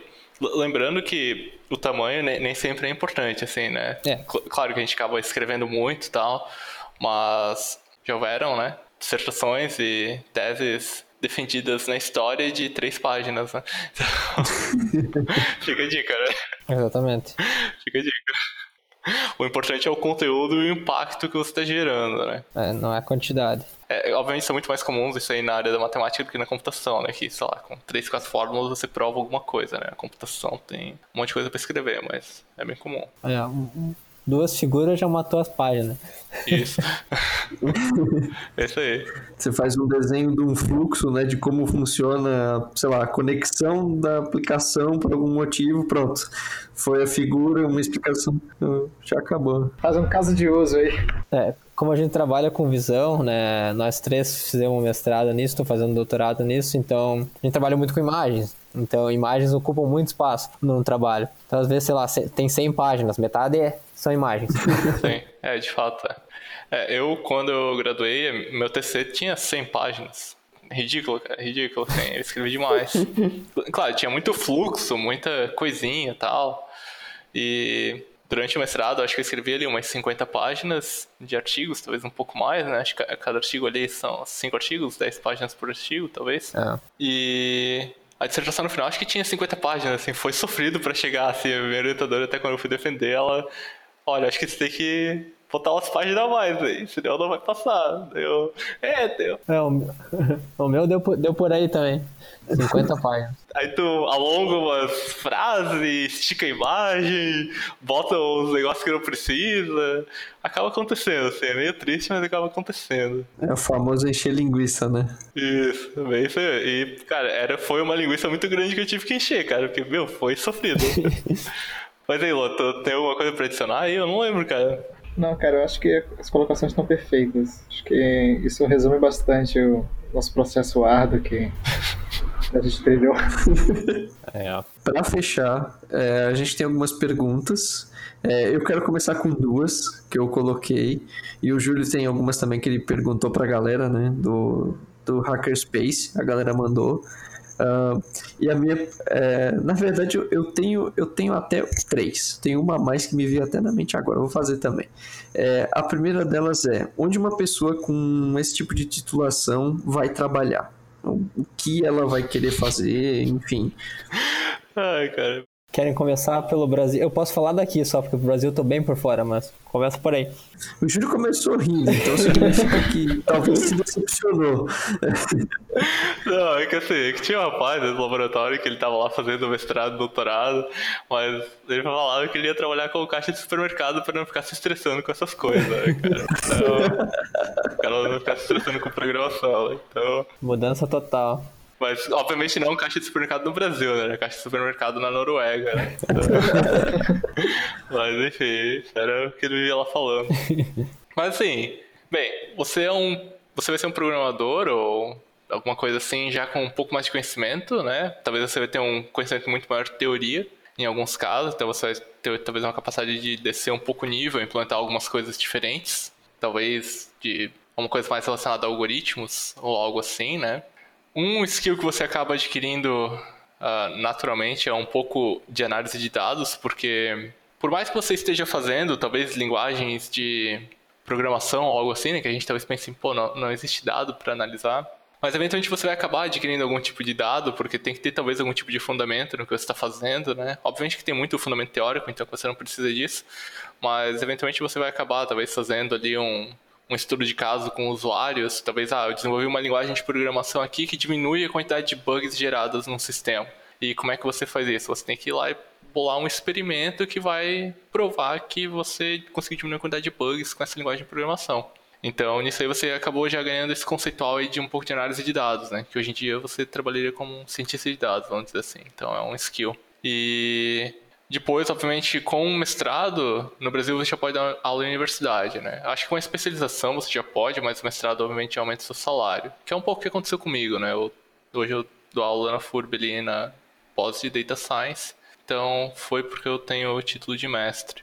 E no meu caso, né, o mestrado ele abriu portas, né? Ele foi um grande divisor de águas, né? Eu passei dois anos como bolsista, então larguei o meu emprego aqui, que era desenvolvedor de software aqui em Blumenau fui para Curitiba ser bolsista. E nesse período surgiram oportunidades de eventualmente fazer o doutorado fora. A gente tive uma oportunidade de ir para os Estados Unidos, conversei com o Kevin Boyer, que é o orientador do Vitor, também conversei com um outro possível orientador. na verdade, outros possíveis orientadores, né? Foi um momento bem incrível, assim, para falar a verdade. Mas eu optei por ficar no Brasil mesmo, né? Eu não tinha esse almejo de sair do país, então eu optei por ficar por aqui. E então, um pouco antes de terminar o mestrado, eu voltei para o Blumenau trabalhar, por isso que eu acabei demorando um pouco mais tempo para defender, né? Eu defendi em dois anos e meio. Mas nesse período, né, estando ali dentro do laboratório, escrevendo em inglês e participando de conferências em inglês e tudo mais, me abriu um pouco a questão de oportunidades. Eu acabei aplicando para um trabalho remoto, e hoje eu trabalho remoto, né? Para a Scraping que é uma empresa da Irlanda, eu trabalho como desenvolvedor de software normal, mas a gente resolve alguns problemas diferentes, assim. Então, tem ainda um pouco desse skill de análise de dados, ele é útil. As várias, os vários conceitos de machine learning que eu acabei aplicando são úteis muitas vezes, as próprias bibliotecas e o ambiente do Python, né? Que quando eu entrei no mestrado eu não sabia Python, eu acabei aprendendo por necessidade. Então, fui atrás e abriu essa oportunidade de trabalhar remoto, né? Ou seja, estava ali no no, no espaço, as pessoas ali, a gente acabava falando inglês, o pessoal já tinha lá o, esse rapaz aí que falava de trabalhar no mercado, ele já acabou muito tempo atrás, ele tinha feito um estágio no Facebook, e então a gente tinha muito desse convívio, assim, acabou gerando essa oportunidade. Então o ambiente, para mim, ele foi, de certa forma, assim, inspirador, já pra você dizer, né, que, poxa, olha só, abriu uma oportunidade que era algo que eu almejava, talvez, sei lá, daqui a cinco anos, ter um trabalho remoto, algo assim, eu tenho hoje. E isso hoje em dia eu vejo em oportunidades, né? Às vezes eu olho assim e vejo, pô, tem uma oportunidade para você trabalhar com machine learning, eu consigo. Né? Não, não que obviamente quem, quem, nunca estudou não possa, de fato qualquer um pode, mas eu pelo menos tenho uma bagagem ali que eu consegui investir dois anos da minha vida em cima desse conteúdo, então consegui ganhar um certo entendimento de como isso funciona, que eu acho que ele é bem útil. Então assim, você consegue N áreas, né? Conheço pessoas aí que trabalham, sei lá, em algoritmos de larga escala, com mais, tipo, algoritmos de grafos e tudo mais, otimizando essas coisas. E, de novo, né? Não que se você não tem esse título você não possa fazer, mas uma vez que você tem esse título, eventualmente você já explorou várias coisas que começam a te dar ideias de como resolver os problemas de forma diferente. Então, você continua podendo ser um programador, mas consegue almejar muitas outras áreas, né? É, finalmente, se lá, se você tiver o doutorado ou algo assim, você pode que nem o Victor ali, sei lá, lá depois trabalhar numa DeepMind da vida, ou Google Brain, Facebook AI Research, ou OpenAI, né? Essas gigantescas empresas aí que estão muito nessa beira, assim, né? Principalmente nesse mundo hoje em dia de machine learning e tudo mais. É, então, aqui no, nos Estados Unidos eu vejo assim, é, o pessoal que está se formando e está procurando empregos, você tem que fazer a escolha se você quer continuar na academia então, quer ser professor, quer dar aula, quer fazer pesquisa dentro da universidade, ou se você quer ir para a indústria. Os dois lados têm suas vantagens e desvantagens. Uh, eu estou mais inclinado aí para indústria, mas você indo para a indústria para fazer pesquisa. Então você vai praticamente o que você está fazendo no doutorado continuar fazendo. Talvez mude o tópico, mude a área, mude o uh, objetivo.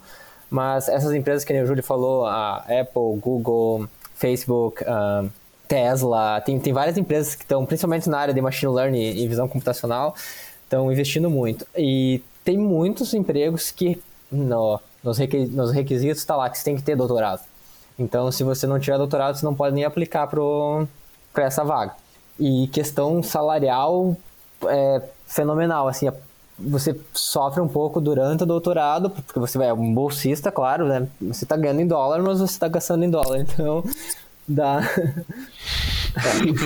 Mas após você terminar o doutorado, acredito que você tem uma recompensa muito grande, assim, sabe? Em questão uh, trabalhando no que você gosta e remuneração.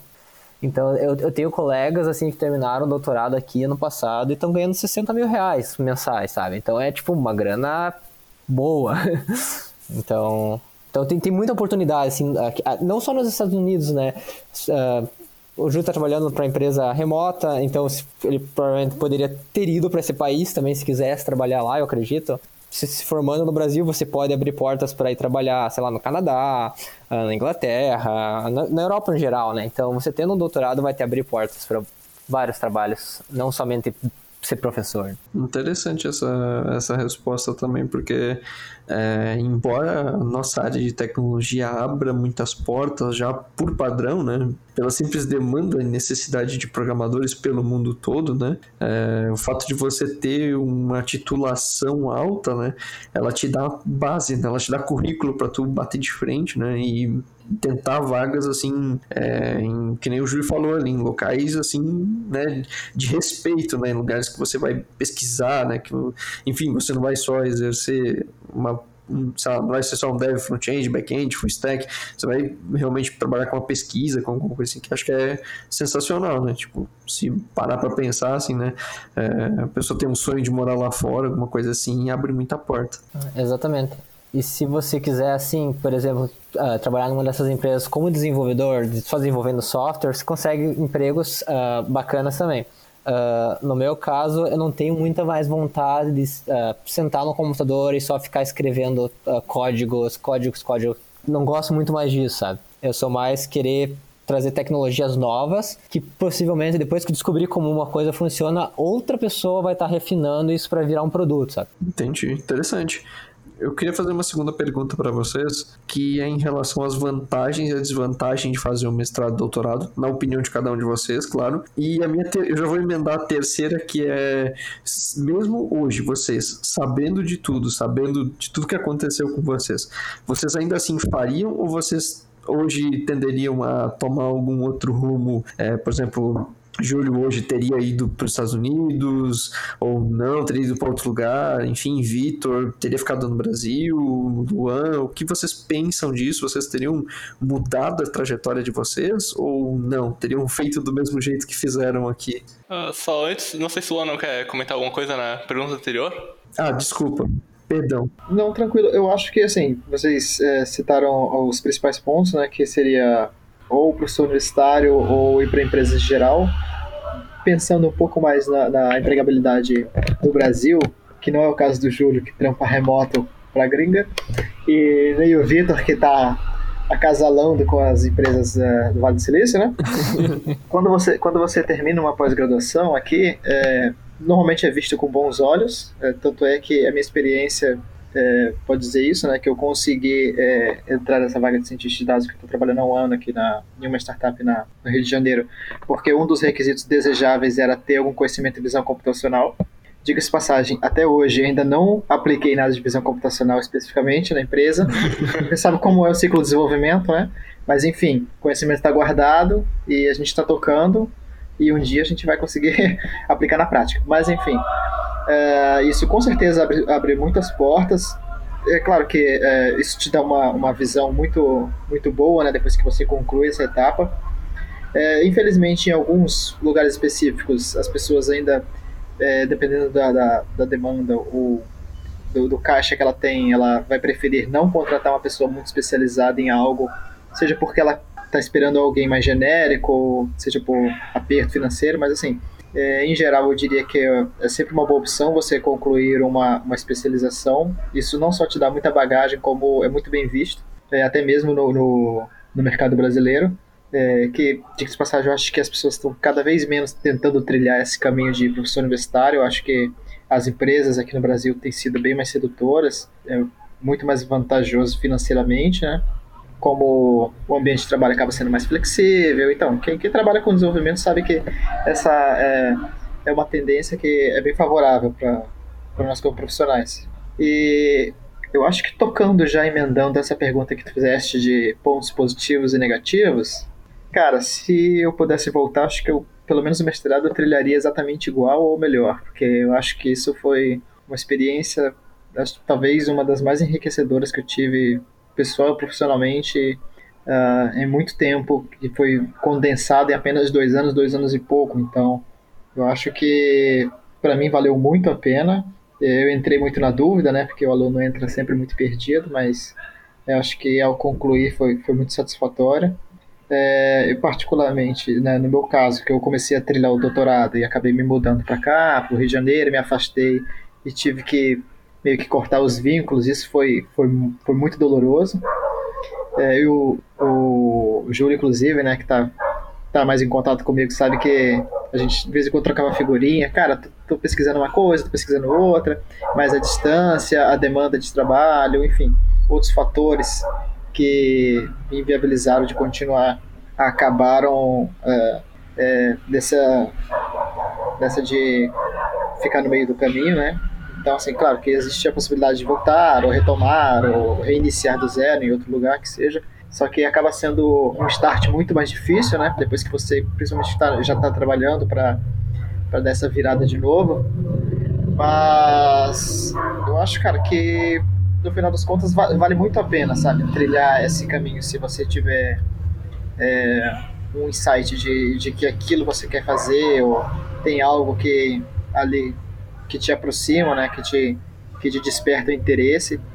Acho que vale a pena se jogar de cabeça e, e, e até o final, sim. Isso. Eu concordo muito com o que o Luan falou, assim, pra mim acho que foi uma baita experiência. Eu não, não desfazeria o meu mestrado. Acho que foi uma experiência muito enriquecedora, né? Saí daqui de Blumenau, fui para Curitiba, tudo mais que é aqui do lado. Muito diferente do Luan, né, que teve que cruzar um vórtex e o país, né? Sair lá do Acre. Sair do Acre pela China, fazer a volta, isso. Mas assim, eu também não me arrependo, na verdade, do caminho que eu trilhei depois, né? De ter vindo para a indústria, né? Não era o voltado para a indústria, né? Eu acho que já tinha um pouco dessa ideia de antemão. Mas eu ainda tenho muito o desejo de fazer o doutorado, né? Isso tá ali. Quem sabe começa esse ano, quem sabe no ano que vem mas ainda é algo que eu tenho aí esse certo almejo e eventualmente passar um tempo no exterior, né? Não o maior motivo de eu não ter ido para os Estados Unidos é porque realmente eu não tenho interesse. É assim, não é que eu não tenho necessariamente interesse, mas meu momento atual da vida não é esse, né? De então de ir lá para fora e ficar lá e dizer assim, ah, nunca mais voltar para o Brasil, é, não é isso. Mas talvez lá passar um tempo, acho que ainda é ok, com certeza. Então, não desfazeria nesse momento, assim. De vantagens e desvantagens, é, eu vejo que a desvantagem é que, obviamente, se você for bolsista, você vai passar então ali um tempo, talvez numa fase meio ruim. Não, não ruim, né? Mas, assim, talvez numa fase ali meio apertada. Por exemplo, R$ 1.500 para você ver em Blumenau, acho que é um valor ok. Mas em Curitiba já começa a ficar meio apertado, assim, você já tem que, ah, poxa, eu tenho que talvez morar um pouco mais afastado. Tudo bem que você vai fazer suas refeições lá no RU, né, no restaurante universitário, você vai, você vai pagar R$1,30 no almoço e R$1,30 na janta, mas mesmo assim ainda é um pouco apertado ali para você fazer algumas coisas. E isso provavelmente deve ser muito similar se você for optar por Rio de Janeiro ou São Paulo, né, essas grandes capitais. Né? Então, se você for talvez para mais interior, talvez seja um pouco mais tranquilo. Mas o mestrado, a bolsa de 1.500, ela eventualmente pode ser um, um fator a considerar e o doutorado é R$ 2.200. E principalmente, né, se você pensar que você vai publicar artigos, eventualmente você tem que viajar para apresentar, né? No nosso caso, as universidades normalmente elas vão te dar auxílio, mas a gente pegou uma fase muito ruim ali no FPR que a gente conseguiu um auxílio para ir numa conferência dentro do Brasil. A conferência que a gente teve para o exterior, eu e o Victor, por exemplo, a gente teve que pagar do bolso, né? Então, assim, é um negócio complicado às vezes. Então, se você está lá, você publica para ganhar o seu score, mas você, sei lá, não consegue às vezes lá apresentar. Tudo bem que seu orientador pode ir, mas é, seria interessante você ter essa oportunidade de participar, né? Porque você participa, você conhece outras pessoas, troca ideias, gera novas pesquisas. A outra desvantagem, talvez, que tem, que eu, assim, ela é uma vantagem, mas também é uma desvantagem, porque então seja, você vai estar uma pessoa muito mais então você se preparada, né? Seja, você vai ter um novo skill set, então você vai poder aplicar para novos tipos de vaga. Mas se você tiver interesse, às vezes, ser, sei lá, né, um desenvolvedor com, ou talvez um um outro skill assim um pouco mais simplório por alguma oportunidade, talvez alguém vai olhar assim, pô, o cara tem um doutorado e quer vir aqui ser programador na minha empresa, né? Não dá. Ou porque as pessoas acham que você é overqualified, né? Super qualificado. Ou as pessoas vão achar que você vai querer um salário gigantesco que não é compatível com aquela função pelo fato de você ter um doutorado. Então, isso talvez seja uma desvantagem. Mas a vantagem é que te abre portas. Essa eu acho que é a maior vantagem. Eu lembro quando eu fui fazer o pós-comp, eu tinha um rapaz lá, a gente tava na fila de espera, e ele falou assim que ele tava fazendo mestrado, ele tava indo lá fazer o pós-comp para depois fazer o doutorado, e ele falou que, assim, é incrível as oportunidades começam a aparecer uma vez que você tem o título, que você está dentro da, da universidade seguindo o título. E de fato eu tive essa experiência e realmente, assim, ó, por mais assim, que seja um processo razoavelmente complicado, mas as oportunidades que você vai ter ali vão ser bem engrandecedoras, né, para evoluir em várias habilidades pessoais, mas depois no mercado de trabalho acho que vai ter um, um bom fruto mesmo, né? ainda mais no mundo atual, onde data science, por exemplo, é um skill bem considerado. Então, da minha parte aqui, eu vejo que acho que não mudaria nada, eu teria feito o mestrado doutorado que estou fazendo ainda, né? Estou no segundo ano. exatamente da mesma forma. Foi uma ótima experiência, até acredito que não só pela questão financeira de não ter que devolver aquele dinheiro que eu comentei antes, mas ter feito o mestrado antes de ter vindo direto para o doutorado foi excelente, pois eu comecei com pesquisa sem ter a barreira do idioma. Eu já falava inglês, claro que você só fica fluente realmente depois que se mora um tempo fora, mas o mestrado, assim, acho que foi excelente para me auxiliar a começar o doutorado de uma forma boa. Tanto que nesse primeiro ano de doutorado a gente teve várias publicações, algumas pendentes de revisão ainda uh, das revistas, das conferências que a gente mandou, mas acredito que sem o mestrado não teria mandado nem, sei lá, 10% do que foi mandado. E acredito que vantagem, desvantagem, desvantagem seria questão financeira também, apesar de estar aqui nos Estados Unidos, assim, as universidades te auxiliam mais do que no Brasil, mas você ainda é um bolsista, né? Então você está ganhando em dólar, mas você está gastando em dólar. Então, por exemplo, a bolsa aqui da universidade é em torno de dois mil e pouquinho, dependendo do departamento, é menos, dependendo é mais. Mas só aluguel é, custa em torno de mil dólares, então metade vai para o aluguel. Então, a questão financeira, uh, você vai passar por um tempo, assim, uh, mestrado, doutorado, que vai ser um pouco apertado, você não vai ter luxos uh, de estar tá viajando bastante e, e Claro que quando você tem uma conferência, uh, diferente do Brasil, que nem o Júlio comentou, que a gente teve que pagar do bolso para vir aqui para os Estados Unidos em 2017, aqui a universidade banca tudo. Então, indiferente do valor. Então, é, você não vai estar viajando menos, mas se você publicar bastante conferência, você vai estar viajando bastante. Então, a questão de não ter dinheiro acaba uh, sendo uma coisa uh, menor. E de vantagem, assim, eu acho que te abre muitas portas, sabe? Uh, você tá fazendo um trabalho legal uh, no doutorado, está fazendo um networking com as pessoas, ir na conferência, não só apresentar teu trabalho e ficar quietinho lá, então conversar com outros pesquisadores, uh, usar teu orientador ao teu favor, então é uma, uma coisa assim que eu digo para as pessoas fazerem, pois ele geralmente é uma pessoa que está nessa área, sei lá, muito mais tempo que você, então ele conhece muitas pessoas. Então, sempre que vem assim um professor pesquisador aqui para a universidade uh, visitar, visitar, eu tento entrar em contato com o meu orientador para uh, é, agendar conversas com ele, sabe? Para conhecer mais pessoas. Provavelmente no futuro, eu, se eu tiver mais contato, mais chance de conseguir um emprego melhor, alguma coisa assim. E então a vantagem é que você vai ter muita mais oportunidade, você abre tua, a tua rede de contatos de uma forma uh, praticamente exponencial. E desvantagem que eu, que eu consigo listar realmente é só a questão financeira, sabe? Algumas pessoas aqui no meu departamento reclamam que não tem muito tempo para fazer outras atividades, que é só trabalho, trabalho, trabalho, mas você consegue uh, gerenciar, não tem um a gente nem tem horas mínimas para cumprir, sabe? Que nem a Bolsa do Brasil. Então, se eu quiser, digamos, hoje eu trabalhei de casa, tranquilo, não, não preciso na universidade. Se amanhã eu quiser, sei lá, tirar um dia de folga e sair tranquilo, desde que a minha pesquisa esteja em dia, esteja caminhando, então, o, que eu tento fazer é assim, trabalhar uh, no mínimo oito horas diárias, eu trato meio que o, o, doutorado como se fosse um trabalho mesmo. Então, eu tento cumprir ah, oito uh, horas diárias e no final de semana dar uma relaxada, assim, sabe? Então, eu acho que as vantagens uh, são muito mais do que desvantagens, no caso aqui. Isso. Mas no teu caso, né, Vitor? Tu não precisa viajar porque tu já vive viajando, né? Como? Ah, é. É engraçadinho. já, já tá aí, né? E isso aí é uma outra dica, né? Uma vez que você tá no mestrado, doutorado, né? Isso aí é o que a gente muito fazia lá do Iwago, que era... Ah, a gente tá aqui com um artigo para submeter, né? Vamos ver qual conferência tem um destino paradisíaco legal. A gente tenta mandar, porque se passar, a gente pode tentar viagem, né, cara? Então fica a dica, né? Você olha assim, ah, poxa, tem essa conferência aqui... Uh, sei lá, tinha Valparaíso uma vez, a gente perdeu, mas sei lá, tipo, o Flávio foi pra Amsterdã uma vez. Então eu tenho. Olha só, tem essa aqui em Jericoacoara em dezembro. Olha, uma semana. Nossa, vou ter que me hospedar num resort. Veja você. Chatão. Que problema, gente. Nossa, olha. Veja, nem foi de caso pensado isso. Quase isso, cara, quase isso. Mas, tipo, a, a, nossa nos Estados Unidos ela foi um pouco diferente, né? Ela, foi, ela não foi necessariamente por causa disso, mas foi um, mas foi um processo bem maneiro, assim. A gente teve, a gente mandou o paper, acho que foi em fevereiro, né, Victor? É, janeiro, fevereiro, uhum. Foi, acho que deadline, acho que era fevereiro. É, aí em março, acho que saiu o aceite, a conferência era em maio. E, cara, eu não tinha passaporte. Aí saí correr pra fazer passaporte. É.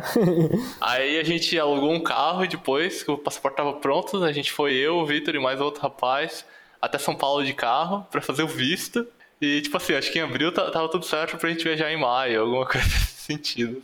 Foi bem na corrida. Foi bem legal. Foi bem corrido, cara. Foi maneiro, cara. Foi maneiro. Uma coisa que eu achei interessante, apesar de que vocês falaram do, do, da questão financeira, eu acredito que todos vocês tenham falado mais ou menos na condição de viver sozinho. Porque eu fiquei pensando aqui, cara, se a pessoa levar um cônjuge junto, a coisa, né? Então, então aqui no meu caso eu tenho. A, a, minha esposa mora comigo aqui. E a gente tá passando em dois uh, com a bolsa. Então a questão financeira é um pouquinho pior se você tá em dois, mas mas você consegue. Mas assim, você, você consegue, sabe? Não sei se no Brasil como é que. Eu ia falar que melhorava. É. Consegue, cara. O Luan é um exemplo. O, o, o Luan, mas o Luan fez mágica, né? Bom, eu não sei, cara. Até hoje eu acho que ele tem uma fonte de renda passiva ali que ele falava que vivia com mestrado doutorado, cara. Mas... Quem dera, cara. E o, o, legal, assim, que não tá nas perguntas e tal, até que você falou agora em Conge, em, uh, universidade, é que tem muito auxílio para se você tem esposa, esposo. E, então, tem. Uh, pode usar médicos, uh, todas as facilidades da universidade, a, academia, a piscina, as quadras, biblioteca. É para família, sabe? Não é pro estudante. Então eles têm uma inclusão da família aqui dentro do campus bem bacana, sabe? Isso é legal. Uh, Júlio, uh, não sei se mais alguém tem alguma coisa para complementar, senão, Júlio, acho que você tem as perguntas, né? Que o pessoal mandou. Isso, na verdade, tenho as perguntas, que na verdade é só uma. e o rapaz perguntou, e eu vou ler aqui exatamente o que ele escreveu, né? Mas acho que a gente já respondeu alguma delas aqui no, no percurso. Que assim, existem programas de mestrado e doutorado brasileiros com formação híbrida, tanto para academia quanto para o mercado de trabalho. Já ouvi em outros podcasts que existem programas desse tipo no exterior. Quais são as principais linhas de pesquisa existentes para a computação no exterior e no Brasil? Exemplo, computação gráfica, inteligência artificial, data science. Como funcionam as bolsas para tais programas de mestrado e doutorado, principalmente para o exterior? Acho que alguma coisa que a gente já, res, já respondeu, né? O Vitor deu bastante ideia aqui da questão da bolsa, eu acho. Não sei se tem mais alguma coisa para complementar. Eu acho que na primeira pergunta ali, uh, mais ou menos o doutorado aqui, se você visar mercado externo, é meio que híbrido, né? Você pode ir para as duas áreas, uh, tanto a, a, acadêmica quanto a uh, indústria, né? E as bolsas são meio que cada universidade meio que te dá a bolsa através de funding pros pesquisadores, né? Então é você ter, alinhar com alguém que você vai conseguir. Eles, eles geralmente não pegam doutorandos uh, se eles não podem, uh, não tem dinheiro para pagar eles. Não vão ter trazer para cá para se passar fome, não. Fica tranquilo. Sim. é, eu já vi esse tal de mestrado profissional aqui no Brasil. Eu, praticamente, não tenho muita informação. Acho que ele é um pouco diferente do acadêmico. Que acho que no final o, a ideia não é muito você ter vários artigos científicos publicados. Acho que no final você meio que publica um TCC, assim. É, acho que é um pouco diferente. Mas eu, particularmente, não tenho muita informação não, disso dali. E eu lembro que, quando eu estava no mestrado, alguém tinha comentado comigo que no, no exterior, acho vulgo Estados Unidos, talvez, uh, quem faz o mestrado é muito mais aplicado ao mercado do que necessariamente quem entra direto no doutorado, né? Que nem o Victor falou, é muito mais como você entrar direto no doutorado do que passar pelo mestrado antes. Exatamente. E das linhas de pesquisa, aí, cara, tem de tudo, né? Você pode ir lá para fazer software embarcado, você pode segurança computacional, sistemas distribuídos, computação de alta performance, linguagens de programação, teoria de linguagens, teoria de computação, algoritmos, inteligência artificial, machine learning e visão computacional, processamento de linguagem natural. Assim, qualquer coisa, acho que dentro da computação você consegue fazer, né? Interação humano-computador, por exemplo.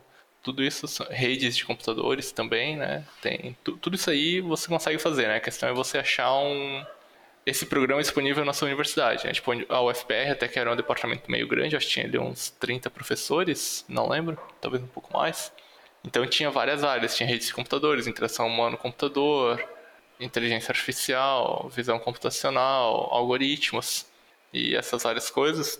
Mas talvez uma universidade menor ela talvez não, tem tantos possíveis orientadores, então ela eventualmente vai ter ali uma ou duas áreas bem específicas. Você vai ter, sei lá, engenharia de software e computação gráfica, por exemplo. Então é um pouco mais restrito o que você consegue nessa universidade. Mas se você expandir o seu raio de universidades, né, suas possibilidades, então você consegue pegar esses vários programas. Né? Então normalmente você vai achar em qualquer área que você tiver interesse, né? Aí a questão é alinhar com o orientador que você quer fazer. Legal, interessante. Senhoras e senhores, estamos chegando ao final desse episódio. Ah, eu sei, você ficou triste, eu também. Ah, não acredito. Porque o episódio ficou sensacional. Ninguém acredita. As pessoas nunca acreditam que tá chegando no fim. Elas olham a barrinha ali e falam: não, não, tá acabando.